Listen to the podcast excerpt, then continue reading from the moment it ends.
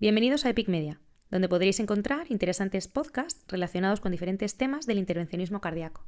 Esperamos que os gusten. ¿Qué tal? Muy buenas a todos. Bienvenidos a Epic Media, tu canal de eh, podcast de cardiología intervencionista. Yo soy Felipe Díez, hemodinamista del Hospital Gregorio Marañón de Madrid. Y en esta nueva entrega de podcast vamos a hablar sobre el timing, que es como los anglosajones llaman, a cuándo hacer el cateterismo en los pacientes con escasez, síndrome coronario agudo, sin del segmento de ST. La razón de este podcast es la nueva recomendación de las guías europeas de cardiología del año 2020 de escasez, en el que eh, directamente recomiendan, con un nivel máximo de evidencia y recomendación 1A, eh, una estrategia rutinaria, invasiva, precoz, definida como aquella en menos de 24 horas, para todos aquellos pacientes con escasez que bien tengan cambios electrocardiográficos, incluyendo la elevación transitoria del segmento ST, que bien tengan un Grace score mayor de 140 o, que es uno de los problemas personales que le veo, que presenten elevación de marcadores de daño miocárdico, sobre todo desde que en muchos centros usamos la troponina ultrasensible que deja, creo, un hueco pequeño a la clásica angina inestable. Esta recomendación de las guías hay que ligarla íntimamente a otras dos más. La segunda es que se recomienda o se desaconseja un nivel máximo de recomendación la administración de un segundo antiagregante antes del cateterismo, de un inhibidor de la P2Y12, y la tercera que es que este eh, antiagregante segundo sea el prasugrel, en este caso con nivel de recomendación un poco más débil, 2AP.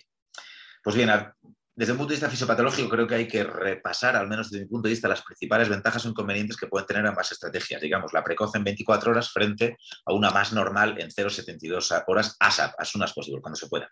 Fisiopatológicamente, el escasez teóricamente es un síndrome coronario agudo en el que la arteria está abierta, ergo no debería de pasar nada por poder diferir el cateterismo.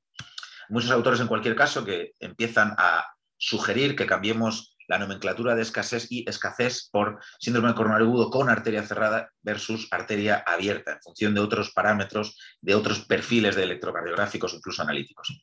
Es evidente para los hemodinamistas que nos, gusta cuando vamos a hacer intervencionismo que los pacientes estén correctamente antiagregados. Menor tasa de trombosis, menor no reflujo y mejor feeling, al menos desde mi punto de vista es clave. Pero no podemos obviar que la llegada de nuevos antiagregantes como el prasugrel o el ticagrelor o incluso los nuevos antiagregantes intravenosos como el cangrelor viene a paliar esta, este déficit clásico que hemos tenido de que los pacientes no venían correctamente antiagregados.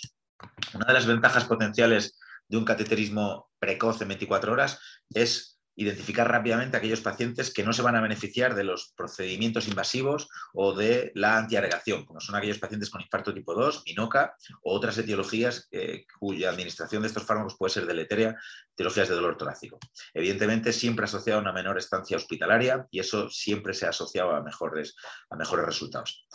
Uno de los problemas asociados al cateterismo precoz, sí hay que reconocerlo, que es la estructura de nuestro medio. Es complejo en nuestro medio pensar en una estrategia sistemática, rutinaria de cateterismo en 24 horas. No todos los sitios tienen sala de hemodinámica, no todas las provincias tienen sala de hemodinámica, ni, y por supuesto hay dos días a la semana que son no laborables. Eh, de hecho, las guías, si os fijáis, eh, hacen un inciso y dicen que en aquellos pacientes en los que no se puede hacer o no se puedan seguir las recomendaciones muy buenas de las guías, sí que sugieren que se penetraten con ticarrelor por lo que pueda pasar.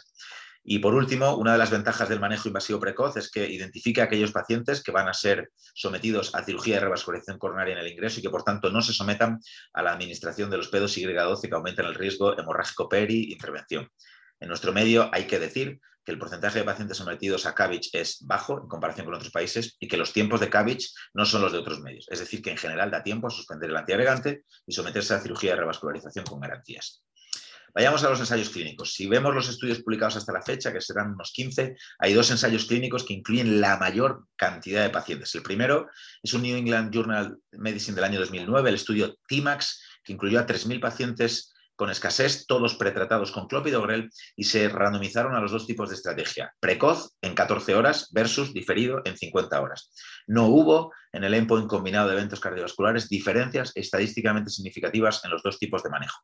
El otro estudio específico diseñado para el timing es el PERDICT, publicado en Circulation del año 2018, en el que se incluyeron nada menos que 2.000 pacientes con escasez, todos pretratados con ticagrelor o clopidogrel, y se randomizaron a estrategia precoz, hecha de media en cuatro horas, fijaos, en cuatro horas, versus 60 horas. 60 o 50 horas son tiempos que creo razonables en nuestro medio.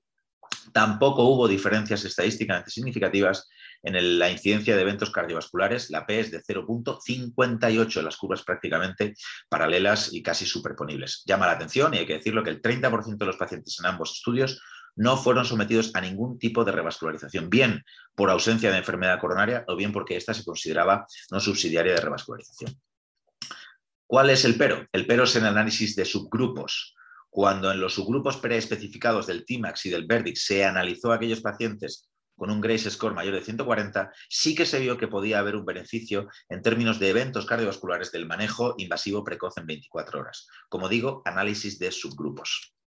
Si vamos a los metaanálisis, que siempre son interesantes, hay un metaanálisis de Lancet publicado en el año 2017 que incluyó ocho ensayos clínicos, no incluyendo el Verdict moderno, en el que en términos globales no se encontró un beneficio claro en términos de eventos cardiovasculares de MACE de una estrategia invasiva precoz. Había una tendencia, el abanico de los ratios de 0,81 llegaba a 1.03, pero no era estadísticamente significativo en un ensayo clínico que incluía varios miles de pacientes. Un metaanálisis más moderno del, publicado en Catheterization en el año 2019, que incluyó pacientes de 14 ensayos clínicos, incluyendo el verdict tampoco encontró diferencias estadísticamente significativas en términos de eventos cardiovasculares de un manejo rutinario invasivo precoz. De nuevo, mismo problema. En los ensayos clínicos que dan datos de sus pacientes con Grace score mayor de 140, sí que hay diferencias significativas en términos de eventos cardiovasculares. Pues bien, otro ensayo clínico que me parece muy interesante, publicado en el JAC en el año 2020, es el estudio EARLY. El estudio EARLY es un proof of concept de un manejo invasivo no precoz, sino muy precoz, en menos de dos horas, es decir, en tiempos de escasez, para pacientes con escasez versus un manejo, digamos, de vida real en 12-72 horas. Una de las claves del, ensayo es que esos pacientes no se pretrataban, es decir, que se podían dejar 12-72 horas sin pretratamiento con el segundo antiagregante. La media de tiempo fue prácticamente de cate urgente versus 18 horas, y lo que se vio es, en principio, una diferencia en términos de eventos cardiovasculares a favor de un manejo en menos de dos horas, es decir, en términos de código escasez, que creo que en nuestro medio es complicado hacerlo. Pues bien, ¿cuál es la trampa desde mi punto de vista del estudio? Que cuando vamos al, desglose de los eventos, del 21,3% de incidencia de eventos cardiovasculares en el grupo diferido, 19,8% era expensas de isquemia recurrente, es decir, de nuevos episodios de dolor torácico. Creo que como endpoint combinado no es muy fuerte el hecho de que los pacientes que se difiere un poco la realización de un cateterismo pueden llegar a tener más, más episodios de dolor torácico. No hubo diferencias en mortalidad cardiovascular, no hubo diferencias en pico de troponina, no hubo diferencias en trombosis del stem, no hubo diferencias en sangrados. Sí que me parece interesante, y esto es necesario contarlo, que el porcentaje de arterias ocluidas en el grupo de manejo eh, precoz fue del 0,6% versus 4,7 cuando se difirió el cateterismo a 12-72 horas. Esto es interesante. Esto habla de que sí que existe un porcentaje bajo de pacientes con escasez que pueden llegar a tener arterias cerradas sobre los que un manejo invasivo precoz puede llegar a ser bueno. ¿Cuál es la limitación de este estudio? Que no estaban pretratados. Esto no podemos separarlo nunca de los resultados de este estudio. La mayor evidencia, de acuerdo a las guías, viene del estudio ISA-REACT 5, que como todos conocéis se publicó en el New England Journal of Medicine en el año 2019 e incluyó a 4.000 pacientes que se randomizaron o se aleatorizaron, que es más castellano, a dos estrategias. Estrategia Plato de Tica Grelor versus estrategia Prasugrel a COAS sin pretratamiento. Como todos sabéis, hubo diferencias en términos de eventos cardiovasculares muy favorables a la estrategia Prasugrel. Lo que pasa es que nosotros no podemos separar los resultados en términos de eventos cardiovasculares, desde mi punto de vista, del prasugrel, uno, del fármaco administrado y dos, de los tiempos de cateterismo. El prasugrel incluye no pretratamiento con tiempos de cateterismo en escasez de 60 minutos. Son tiempos de código escasez frente a una estrategia eh, más plato de pretratamiento con ticagrelor. No hubo diferencias en términos de sangrados, aunque sí quizás una posible, eh, posible tendencia a favor de prasugrel.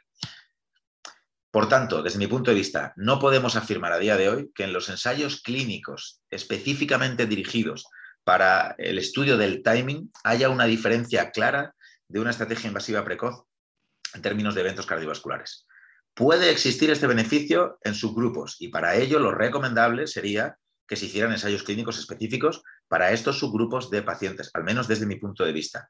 Es fundamental la individualización y sobre todo ser capaces de aplicar los ensayos clínicos a la estructura que tengamos en nuestro medio. En los próximos años veremos si tenemos que acortar los tiempos de cateterismo en los pacientes con escasez, pero por la evidencia que yo he consultado en este podcast, no puedo afirmar que el nivel de insisto, 1A de las guías de síndrome coronario agudo, simulación del ST, esté sustentado por los ensayos clínicos publicados hasta la fecha.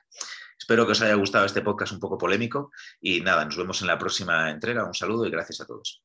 Muchas gracias. Os esperamos en el próximo podcast en Epic Media.